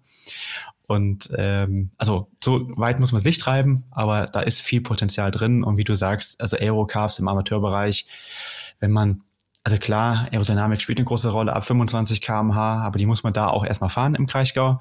Mhm. Und äh, ja, dann lieber mal die einfachen Dinge machen, die nicht, weiß ich nicht, 100 Euro kosten. Ja, ja, genau. Und dann wirklich, also so ein Wechsel, wenn du eine Minute schneller wechselst, das ist ja bei so manchen Wechselzeiten, die dann in der T2 sechs, sieben Minuten gewesen sind. Ja. Also da kannst du ja vier Minuten schneller wechseln oder fünf Minuten vielleicht sogar. Äh, und die Frage, was jetzt weniger Energieaufwand bedeutet, ein schnellerer Wechsel oder fünf Minuten schneller laufen, das steht nicht zur Diskussion, denke ich. Nein. Ähm, und das ist so, das ist will jetzt sagen, dass mich das manchmal auch als Coach dann ärgert, wenn man, wenn man dann das dann, dann sieht, dass, dass einfach ein gutes Ergebnis dadurch weggeworfen wird. Ich habe schon Und, deswegen ähm, äh, Kona-Qualis äh, ja dahin, wie sagt man, dahin gehen sehen. Ja, ja, ja. ja. Ja, das, das würde ich auf jeden Fall sagen. Das war auch einer der, der, der Hauptbeobachtungspunkte. Äh, neben, neben dem Thema Sitzposition, da das ist auch echt irgendwie schwierig. Da sitzen Leute wie der berühmte Affe auf dem Schleifstein. Das tut echt manchmal weh. Aber ist doch von, komisch. Es, man kann doch ich einfach. Ich verstehe das also, auch nicht. Also. Äh, viel, also teilweise viel zu hoch, dass sie, dass sie eigentlich gar nicht mit, dass sie gar nicht in den, in dem unteren Todpunkt irgendwie überhaupt noch Druck mhm. aufs Pedal bringen können. Ja, ja. Weil sie einfach so hoch sitzen, dass der Fuß so spitz ist im, im unteren Todpunkt. Oder aber auch dann das Gegenteil, dass, dass sie halt einfach viel zu tief sitzen. Das siehst du, während der Fahrt, ohne dass du ein Standbild siehst oder so, sondern wirklich mit dem bloßen Auge kannst du das sehen, wenn du ein bisschen Biomechanikverständnis hast. Das finde ich aber sogar komisch bei der Lucy Charles, muss ich ehrlicherweise. Die Position verstehe ich gerade auch nicht. Also für mich da ist ja immer total blöd, sich da von außen irgendwie gerade beim Profi oder bei ja, einer Profiathletin ja. einzumischen, weil der wird ja schon genug im Team darüber. Ich verstehe nur die Position nicht, muss ich ehrlicherweise sagen. Also vielleicht ich, schnell, vielleicht, vielleicht funktioniert die, aber sie sieht so komisch aus. Äh, also irgendwas Generell, ich habe ich hab mir das auch ein bisschen eigentlich abgewöhnt und ich, ich will ja. jetzt auch nicht den, den, der arrogante Großkotz sein, der jetzt da über, mhm. alle, über alles herzieht, um Gottes Willen. Äh, ich, ich habe mich früher auch mit darüber aufgeregt, wenn du im, im, Kraftraum oder im Fitnessstudio, wenn du irgendwelche Übungen gemacht hast und es kam jemand und hat dir irgendwie erklären wollen, wie es jetzt vielleicht richtig geht, ja. ohne zu wissen, warum man vielleicht die Übung so auswählt. Also genauso, ja. Wenn, wenn du im Schwimmbad bist und dir kommt jemand an, vielleicht ein ehemaliger Schwimmer sagt, ja, du schwimmst, deine Frequenz ist viel zu hoch oder sonst irgendwas. Mhm. Ähm, ohne, wie gesagt, vorher Rücksprache mit demjenigen gehalten zu haben, warum er das vielleicht so tut. Mhm. Deswegen muss man natürlich auch äh, da vorsichtig sein, wenn man jetzt irgendwie was vor, vorurteilt, weil wir, wir, kennen jetzt nicht die, die Beweggründe, warum jemand vielleicht zu hoch oder zu tief sitzt. Aber wenn es halt in der, in der, in der Breite halt sichtbar ist, dann, ja. dann, dann sind das keine individuellen Themen mehr, würde ich fast sagen. Das ist halt echt, das ist krass ähm, zu sehen. Und dann fahren sie aber Räder, die halt, äh, wir haben es eben schon mal gehabt, zwischen 10.000 und 15.000 Euro kosten, würden wahrscheinlich auf dem, auf einem weitaus billigeren Fahrrad viel besser fahren, wenn sie ordentlich drauf sitzen würden. Ähm, mhm. Das ist so ein bisschen mein Punkt nochmal an der Stelle gewesen. Beim ja, Laufen, ja. beim Laufen, das, das ist auch immer nochmal so ein Thema. Also da, das siehst du schon irgendwann, wie ich finde, immer so ein bisschen die fehlende, das fehlende Lauftechnik, Vorstellungsvermögen zum einen, äh, dass sie vielleicht auch gar nicht wissen, was eine effiziente Lauftechnik darstellt oder auch dann die fehlende Kraft. Du siehst wirklich, wie einfach die, die Sportler von der Runde zu Runde sind ja drei Runden im Kraichgau. Ach so, okay. Mhm. Dass die einfach immer weiter zusammensacken, dass sie diese Position gar nicht halten können, dass die Hüfte also immer Rumpf weiter. meinst du dann auch insbesondere? Oder eine Hüfte, genau, dass sie halt wirklich ja. dann ja. in dieser sitzenden, ich sag's mal ganz vulgär, Kackposition sind. Mhm. Ähm, und eigentlich eher nur so am Schleichen sind und dann wirklich auch rapide an, an, an Geschwindigkeit verlieren. Oder auch das Thema Schrittfrequenz ist auch immer nochmal äh, relativ deutlich sichtbar, dass wenn du den Patrick zum Beispiel anguckst, Patrick Lange, der halt wirklich ja. auch super effizient läuft und super und auch ein geiles Rennen gemacht hat, sind wir wirklich gespannt auch nochmal auch bei, mhm. den, bei den Männern hinten raus, weil ich denke, wenn das drei, vier Kilometer weiter gewesen wäre, hätte er ihn wahrscheinlich noch gekriegt. Ähm, das siehst du halt schon deut deutliche Unterschiede. Und das, jeder trägt Carbon. Ich weiß auch nicht, ob das, ob das äh, ab einem gewissen Geschwindigkeitsbereich dann vielleicht sogar eher kontraproduktiv ist. Das, ah, ähm, nee, also konnten wir Arme schon nachgewiesen? Nicht. Ich würde nur sagen, es gibt Schuhe, äh, die kann man langsam besser laufen als andere. So würde ich das. Äh, also zum Beispiel, okay, sagen wir okay. Glück gesagt, ein Nike Alpha Fly, der bringt ja unheimlich viel. Wir sehen nur, oder das höre ich auch immer wieder bei der langsamen Geschwindigkeit, du kommst, also ich, die Leute beschreiben es immer, ich komme nicht über den Schuh sozusagen. Ich kann nicht richtig abrollen. Ähm, da würde ich einen anderen Schuh empfehlen äh, oder mhm. andere Schuhe also sagen wir mal eher Richtung Essex oder von mir sei es auch On oder so, also die eher oder vielleicht auch noch teilweise je nach Modell äh, Adidas, ähm, also Schuhe, die eher normaler Schuh sind. Ja, mhm. ähm, ansonsten äh, bringt das von der Laufökonomie deutlich mehr. Warum? Weil die schlechteren Läufer meistens auch eine schlechtere Laufökonomie haben und da bringt es dann meistens, also ne, es ist jetzt nicht individuell, aber im Mittelwert sehen wir deutliche äh, Verbesserungen. Aber okay. ich bin, also ich bin bei dir, ist ja die Frage, also ich stelle mir noch eine andere Frage dabei. Also wenn es jetzt darum geht, eine Mitteldistanz zu machen, einfach nur die Mitteldistanz zu finishen und das gesund zu machen und so weiter, dann würde ich mir vielleicht jetzt gar keinen Carbon-Schuh holen, weil der Load auf der Achillessehne und der Wade ist durchaus nochmal höher. Das wissen wir ja. Also er ist ja einfach, ne? Weil es, du rollst nicht so ab oder so einfach mhm. ab.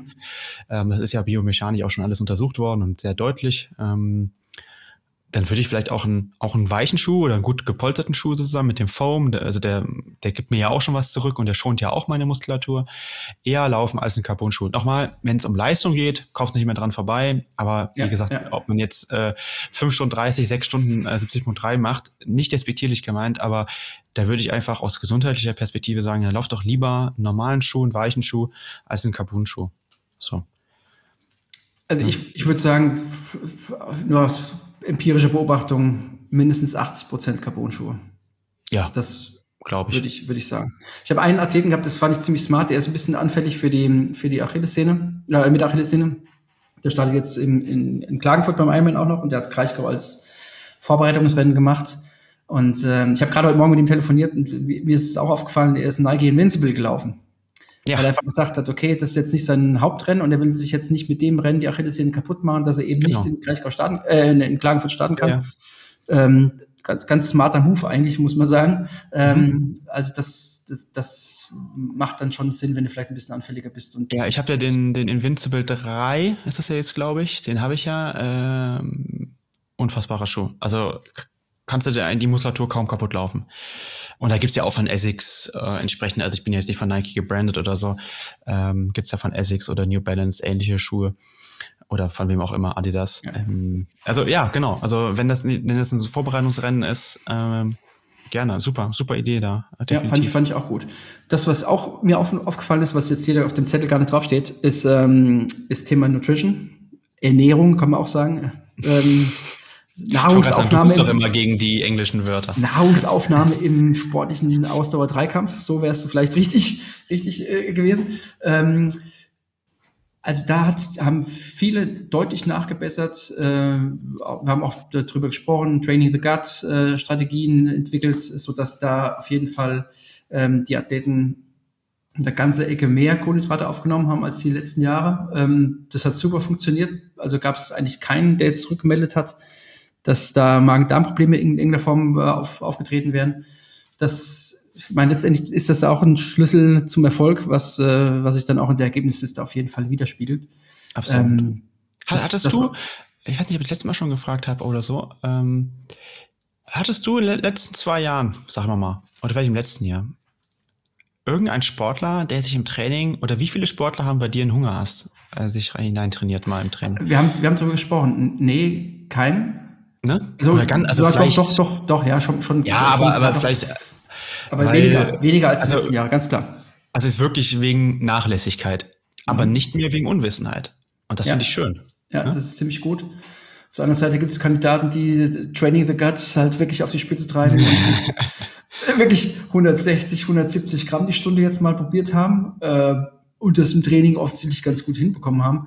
Mhm. Boah, das ist schon ganz schöne Menge. Also wenn du das überlegst, das ist richtig viel Holz. Das ist richtig ja, viel. Ja, klar. Also ich habe es auch mit einem Athleten für Hamburg äh, nochmal richtig exerziert. Den habe ich auch gesagt, wir treiben das jetzt, also du machst das jetzt im Training so viel, wie du kannst. Mhm. Und wir sind da auch so bis 150 hoch, ohne Probleme. Ich meine, da muss man sich halt irgendwann die Frage stellen, also immer dieses große Thema, wie viel kommt auch an, wie viel kannst du ja, verbrauchen. Dafür müsste man es ja tracen, das können wir jetzt mal nicht eben so machen.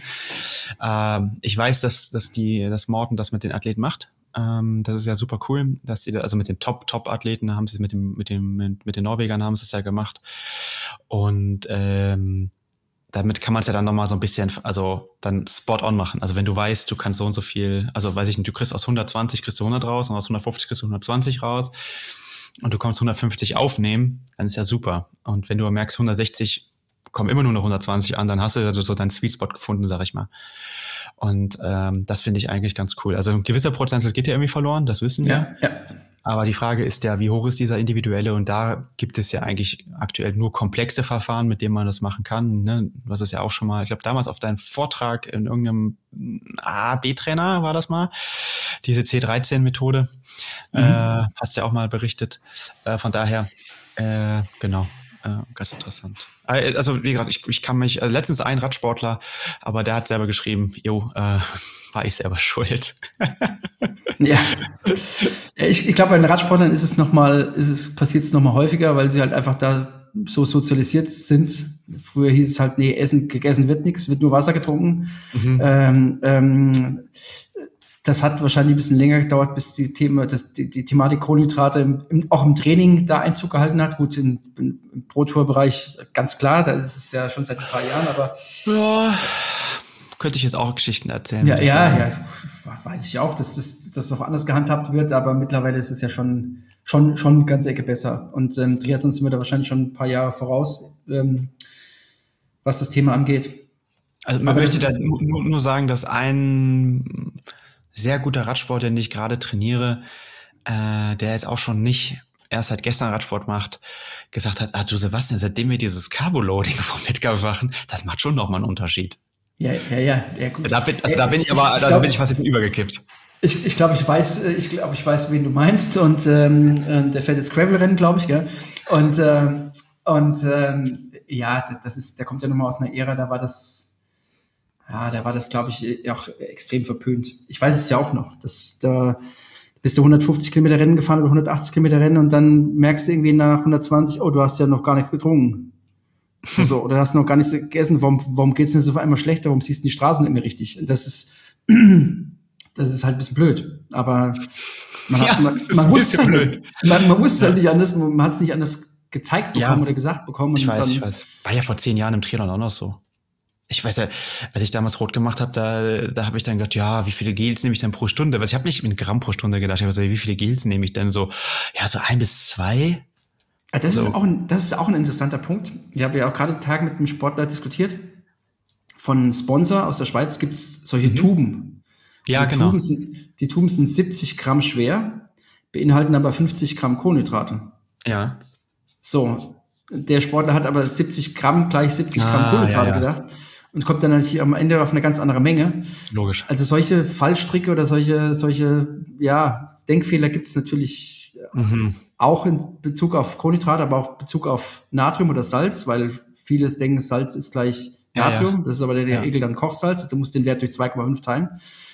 Ähm, also, was ich sagen will, es gibt ein höheres Bewusstsein, aber es gibt da trotzdem immer noch auch ein paar weiße Flecken, sag ich mal, in der, ja. in, in, in, der Gedankenwelt dann. Da müssen wir weitermachen. Da müssen wir weiter, muss ich weiter Videos machen, du musst weiterhin Schweißtests machen und Beratungen. Keine Ahnung, im Coaching machen wir das sowieso. Ich glaube, ja. aber das ist trotzdem schön. Ich möchte es mal, dass wir hier auf einer positiven Note enden sozusagen. Ähm, ich finde es trotzdem schön zu sehen, wie, wo die Entwicklung gerade hingeht, weil, also gerade, weil ich sehe das aus einer gesundheitlichen Perspektive. Ich glaube, du hast das letztens auch äh, im, äh, wie heißt es denn?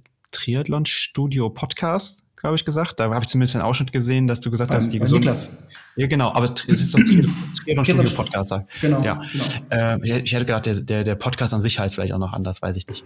Ähm, da hast du ja gesagt, ähm, wir haben das oder wir verfügen über das Wertvollste äh, der Athleten, nämlich Freizeit und Gesundheit oder so, meine ich. Das hast du hier auch schon mal gesagt. Mhm. Und ähm, gerade aus dieser Ernährungssicht finde ich das total schön, ja, dass Leute nicht ständig einen Hungerast haben. Dass sie nicht äh, ihre Muskulatur so foltern, obwohl da gar keine Energie mehr ist. Ja? Äh, oder Mikronährstoffe fehlen oder keine Ahnung was. Äh, das finde ich wirklich gut. Also mir geht's gar nicht in dem Aspekt um, ja, äh, höher, schneller, weiter, sondern einfach um gesünder. Und ähm, ich glaube, dass ich, retrospektiv, das, was ich vor 10, 15 Jahren und die Jungs, mit denen ich das damals gemacht habe, äh, Freddy, ne, jetzt, wir, wir haben das ja damals auch irgendwie alles zusammen gemacht und äh, haben dann ja über die Jahre jetzt auch PA dann aufgebaut. Wir sehen dann ja natürlich einfach eine tolle Entwicklung. Also, mhm. wenn wir überlegen, wie haben wir noch den Sport gemacht? Was haben wir denn gedacht, was richtig wäre? und, ähm, oder wie hatten wir das gelernt eher?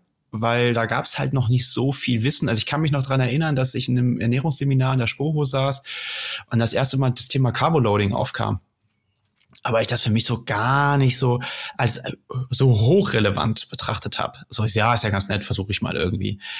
Und ähm, ich habe ich es dann schon für, für Rotan damals auch gemacht, aber noch nicht so konsequent. Und wenn ich ja sehe heute, wie ich denn die, die Athleten darauf vorbereite, was die für Informationen bekommen ja, und, ja. und, und wie dies, also das lasse ich dann auch durchaus mal tracken. Also ein Carboloading, dann, dann nehmen sie auch mal eine Ernährungs-App dazu und tracken das einfach, nur die Kohlenhydrate, gibt mir um nichts anderes. Und das finde ich wirklich ähm, schön. Ne? Also da können wir mit so einfachen Dingen helfen, damit sich Training, das ist ja immer mal ein Leitsatz, auch lohnt, ohne ein gesundheitliches Risiko einzugehen. Nee, bin ich, bin ich, ähm, bin ich, bin ich völlig bei dir. Das ähm dass man da dass man da äh, ganz, äh, ganz klar auf jeden Fall eine, eine Entwicklung sieht, die völlig in die richtige Richtung geht, völlig in die richtige Richtung geht, wie ich finde. Und nicht nur aus dem Performance-Gedanken heraus. Auch äh, wirklich erschreckend, dass es eigentlich jetzt erst so in die Gedankenwelt äh, ja, ne? hineinkommt. Ne? Wie sagt Olaf Alexander Bu, Energy in, Energy out. Ja, ja. Also du kannst wirklich nur das verbrennen, was du halt auch aufnimmst. Und das ist doch verrückt, dass man im Jahr 2023 nachdem es Triathlon schon äh, 50 Jahre gibt, roundabout, ähm, jetzt jetzt auf die Idee kommt, ah, wir können ja die Kohlenhydratmenge ein kleines bisschen hochfahren, weil ja. dann können wir auch mehr verbrennen. Das ist eigentlich, eigentlich ist, wenn man sich das richtig überlegt, ist es echt Banane, dass man, dass man ja. da nicht früher drauf gekommen ist.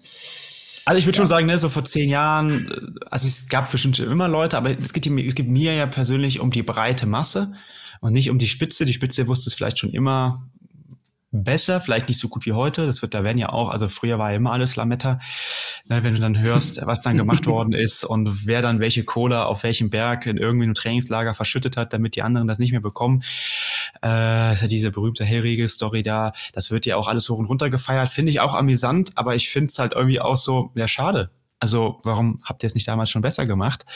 Äh, und es war halt viel Philosophie ja, das müsste ja so sein, es fühlt sich gut an, äh, man muss überzeugt sein von dem, was man da macht, bin ich ein bisschen anderer Meinung. Aber das beschreibt ja das Wesen der Wissenschaft. Der, der, der Kenntnisstand verändert sich ja. Man wird ja immer, ja. man wird ja immer schlauer. Das haben wir ja alle in Corona-Zeiten mitgekriegt, was es bedeutet, wie auch der Wissensstand sich relativ schnell verändern kann.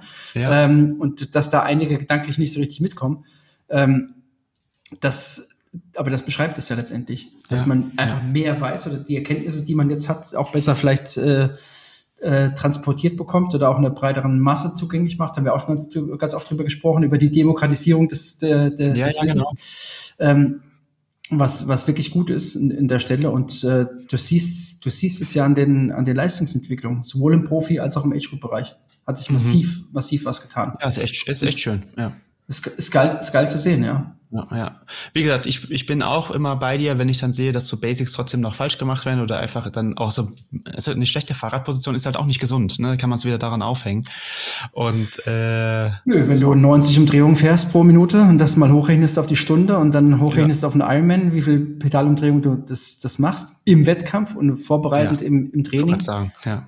So, und hast dann irgendwelche Scherkräfte, die halt da auf dem Körper wirken, die da gar nicht so richtig hingehören, weil mhm. äh, weil man es vermeiden kann dann hast du halt auf jeden Fall dir was Schönes angeeignet, irgendwann in Form von einer Verletzung. ja, genau. Also ich, ich, ich weiß, wovon ich spreche. Ja, leider. Äh, ja, cool. Dann würde ich sagen, du hast noch einen tollen Buchtipp. Heute. Ja, und zwar von dem Dr. Georg Apel, Abel, Entschuldigung, und der Dr. Christina Steinbach. Das heißt Darmgesund im Sport ähm, mit der richtigen Ernährung zu mehr Wohlbefinden und Leistung greift so ein bisschen das Thema Mikrobiom auch auf, ähm, beziehungsweise auch, was man tun kann, um seinen Magen-Darm-Trakt auch auf die Ausdauerbelastung so ein bisschen ähm, Ach, cool. hin, hinzuführen. Ist ja. eher trivialwissenschaftlich, was aber gar nicht schlimm ist. Überhaupt nicht, nee. finde ich überhaupt nicht schlimm. Ähm, ist, ist, ist toll geschrieben und äh, hat mir gut gefallen. Ja, schön. Äh, Finde ich auch ein, ein, gutes Thema, wenn man damit Probleme hat. Ich habe ja auch vor, hm, weiß gar nicht mehr, anderthalb Jahren oder so, mal eine, eine Analyse machen lassen. Finde ich auch nochmal wichtig, ähm, dass man da sich differenziert damit betrachtet. Also wer da Probleme hat, sollte vielleicht erstmal schwieriges Thema, eine Stuhlprobe machen, mhm. statt äh, sich einfach ähm, wild irgendwelche äh, Mikrobiotika einzukippen, die dann in Produkten sind, wo 75 andere tolle Sachen drin sind, äh, das total undifferenziert ist. Ähm, äh, kleiner Hint hier. Äh, Finde ich einfach auch nochmal wichtig, äh, dass sich auf dem Gebiet der Mikronährstoffe das vielleicht auch nochmal, also das ist ja eigentlich gar kein Mikronährstoff in dem Sinne, klassischen Sinne, aber dass sich auf diesem Gebiet der ja, wie soll man sagen, spezielleren äh, Dinge in der Ernährung auch nochmal ein bisschen mehr in der Breite das durchsetzt, dass man nicht einfach ähm, irgendwas in sich hineinkippt, sondern vielleicht auch da einfach mal analysiert, was ist los, wie kann man da wirklich agieren. Weil ich habe dann damals ein sehr spezifisches ähm, äh, Makrobiotika, Mikrobiotika auch bekommen ähm, und hat sich dadurch auch gebessert, weil es bei mhm. mir halt, äh, hätte ich die normal auf dem Markt zugänglichen Dinge genommen, hätte mir das Original nichts geholfen, weil ich hatte ein Defizit in ja, ähm, Strukturen, die es eben nicht so, also das musste man spezifischer äh, triggern, sagen wir mal so. Mhm. Ich habe noch eine schöne Anekdote zu dem von dir eben schon angesprochenen Wundermittel, wo 75 äh, zusätzliche Stoffe drin sind, was in grüner Pulverform. Ähm, äh, ich glaube, es haben schon alle äh, gecheckt. Ja, äh, es soll sich zugetragen haben. Ich war, ich war nicht dabei, aber auf Mallorca an einem, einem Abend vor einem Ruhetag wurden alkoholische Getränke konsumiert was dann daran gipfelte, dass man dieses grüne Pulver sich in die Nase gezogen hat, habe ich gehört. Also schöne, oh schöne, Geschichte, schöne Geschichte ah. ich, war, ich war aber nicht dabei. Genau. Ja, ja, ja, okay, du warst nicht derjenige, das ist schon mal gut. Nee, nee, nee, nee aber schöne Geschichte, genau. Ja, gut, dann, dann würde ich sagen, enden wir hier mit dem Versprechen, dass wir uns wieder häufiger melden an der Stelle. Es ja, war ja. einfach dieses, also du hast es ja am Anfang ja gesagt, aus verschiedenen Gründen. Ich glaube, du warst viel unterwegs, hast auch mal eine kleine Auszeit genommen. Ja. Ähm, berechtigterweise, äh, ich habe auch eine berechtigte Auszeit genommen hier mit meinem kleinen, äh, mit meinem kleinen tragbaren Sofa, das ich immer hier dabei habe. Und ähm, genau, müssen wir einfach, wir machen das ja hier, muss man auch mal vielleicht als äh, ganz zu Schluss sagen, wir machen das hier nebenher, ohne davon irgendwie, wir schalten ja hier keine Werbung und nichts, das ist unsere Zeit, die wir hier investieren wollen und ähm, um ja, euch da draußen was Gutes zu tun. Deswegen, ähm, ja, seht uns uns nach, wenn wir nicht immer ganz so häufig uns melden, aber äh, wir haben weiterhin Lust darauf und über, haben schon ähm, neue Gäste kontaktiert. Wir haben es leider noch nicht hinbekommen, einen Termin zu finden, wo wir die dann auch äh, einladen können. Aber wir sind dabei. In diesem Sinne, wir hören uns im Juno. Bis also, demnächst. Bis demnächst. Ade. Ciao, ciao. Ade. Ciao, ciao. ciao.